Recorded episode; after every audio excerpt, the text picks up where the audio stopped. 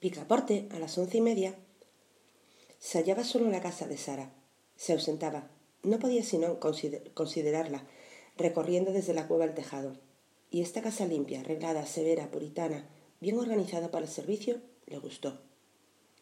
Le produjo la impresión de una cáscara de caracol alumbrada y calentada con gas, porque el hidrógeno carburado bastaba para todas las necesidades de luz y calor. Picaporte halló sin gran trabajo en el piso segundo el cuarto que le estaba destinado. Le convino timbres eléctricos y tubos acústicos le ponían en comunicación con los aposentos del entresuelo y del principal. Encima de la chimenea había un reloj eléctrico en correspondencia con el que tenía Phileas Fogg en su dormitorio, y de esta manera ambos aparatos marcaban el mismo segundo en igual momento. No me disgusta, no me disgusta, decía para sí Picaporte. Advirtió además en su cuarto una nota colocada encima del reloj. Era el programa del servicio diario. Comprendía, desde las ocho de la mañana, hora reglamentaria en que se levantaba Phileas Fogg, hasta las once y media en que dejaba su casa para ir a, almorzar al Reform Club. Todas las minuciosidades del servicio, el té y los picatos desde las ocho y veintitrés, el agua caliente para afeitarse a las nueve y treinta y siete, el peinado de las diez menos veinte, etc. A continuación, desde las once de la noche, instantes en que se acostaba el, metódico gentleman, todo estaba anotado, previsto, regularizado, Picaporte pasó un rato feliz meditando este programa y grabando en su espíritu los diversos artículos que contenía. En cuanto al guardarropa del señor, estaba perfectamente arreglado y maravillosamente comprendido. Cada pantalón, levita o chaleco tenía su número de orden, reproducido en un libro de entrada y salida que indicaba la, la fecha en que, según la estación, cada prenda debía ser llevada, reglamentación que se hacía extensiva al calzado. Finalmente anunciaba un apacible desahogo en esta casa de Savile Row, casa que debía haber sido el templo del desorden en la época del ilustre pero crapuloso Sheridan. La delicadeza con que estaba amueblada, no había ni biblioteca ni libros, hubieran sido inútiles para Mr. Fogg, puesto que el Reform Club ponía a su disposición dos bibliotecas consagradas, una a la literatura y otra al derecho y a la política, en el dormitorio había un arca de hierro de tamaño regular, cuya especial construcción la ponía fuera del alcance de los peligros de incendio y robo. No se veía en la casa ni armas ni otros utensilios de caza ni de guerra. Todo indicaba que los hábitos más pacíficos. Todo indicaba los hábitos más pacíficos. Después de haber examinado esta vivienda detenidamente, Picaporte se frotó las manos.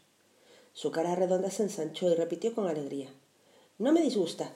Ya di con lo que me conviene. Nos entenderemos perfectamente Mr. Fogg y yo. Un hombre casero y arreglado, una verdadera máquina. No me desagrada servir a una máquina. Phileas Fogg había dejado su casa de Savile Row a las once y media, y después de haber colocado 575 veces el pie derecho delante del izquierdo y 576 veces el izquierdo delante del derecho, llegó al Reform Club, vasto edificio levantado en Pall Mall cuyo coste de construcción no ha bajado de tres millones.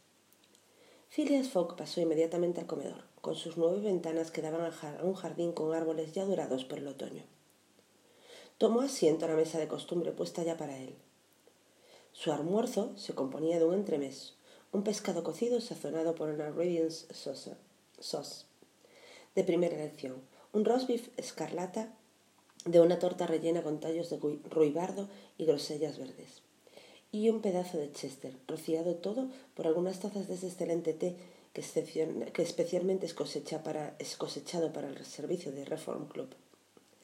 A las doce y cuarenta y siete de la mañana, este gentleman se levantó y se dirigió al gran salón. Suntuoso aposento, adornado con pinturas colocadas en lujosos marcos.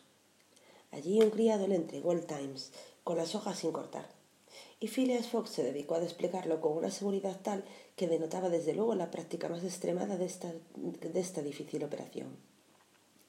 La lectura del periódico ocupó a Phileas Fogg hasta las tres y cuarenta y cinco, y la del estándar, que sucedió a aquel, duró hasta la hora de la comida, que se llevó a efecto en iguales condiciones que el almuerzo, si bien con añadiduría de Royal British Sauce. Media hora más tarde, varios miembros del Reform Club iban entrando y se acercaban a la chimenea encendida con carbón de piedra. Eran los compañeros habituales de juego de Mr. Phileas Fogg, decididamente aficionados al whist como él. el ingeniero Andrés Stewart, los banqueros John Sullivan y Samuel Fallentin, el fabricante de cervezas Thomas Flanagan y Walterio Ralph, uno de los administradores del Banco de Inglaterra. Personajes ricos y considerados en aquel mismo club que cuenta entre sus miembros las mayores notabilidades de la industria y de la banca. Decidme, Ralph, preguntó Thomas Flanagan, ¿a qué altura se encuentra ese robo? Pues bien, respondió Andrés Stuart, el banco perderá su dinero.